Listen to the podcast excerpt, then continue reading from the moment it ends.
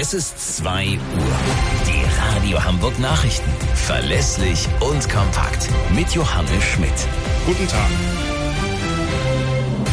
Erneuter Kahlschlag bei der seit Jahren angeschlagenen Warenhauskette Galeria Karstadt Kaufhof. Über 50 Häuser werden geschlossen, 4000 Beschäftigte verlieren ihren Job, teilte der Konzern mit. Die ersten Häuser sollen schon in diesem Sommer schließen. Handelsexperte Gerrit Heinemann sagte im ZDF zur Zukunft der Warenhäuser, Kunden sagen, das äh, Kaufhaus oder Warenhaus von heute ist äh, Amazon, wo wir in Deutschland 500 Millionen Artikel finden. Ein großes Warenhaus äh, bietet vielleicht 200.000 Artikel an. Also das sind mindestens 2000 mal mehr Artikel. Deswegen hat sich das Thema erledigt. Die Finanzbehörde beginnt damit, Erinnerungsschreiben in Sachen Grundsteuererklärung zu verschicken. Hamburg liegt nach Angaben von Finanzsenator Dressel weiter in der Spitzengruppe, was die Abgabequote angeht. Aber schlussendlich benötigen wir alle Rückmeldungen, so Dressel. Und wer Verspätungszuschläge oder auch eine Schätzung durch das Finanzamt vermeiden will, der sollte sich jetzt sputen. Nach der Pleite der Silicon Valley Bank in den USA sieht Finanzminister Lindner das Finanzsystem nicht in Gefahr. Das sagte er in Brüssel.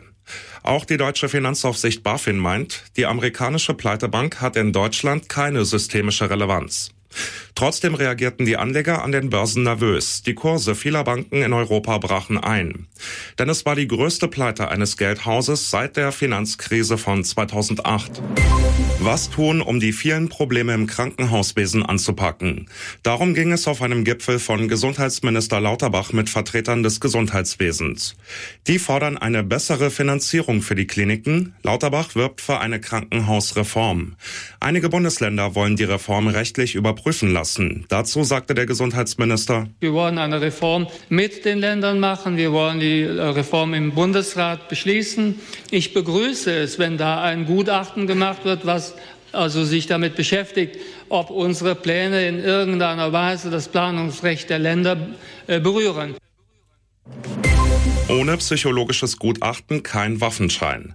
Diese Konsequenz will Bundesinnenministerin Faeser aus dem Amoklauf in Hamburg ziehen. Das sagte sie bei einem Treffen mit SPD-Kollegen.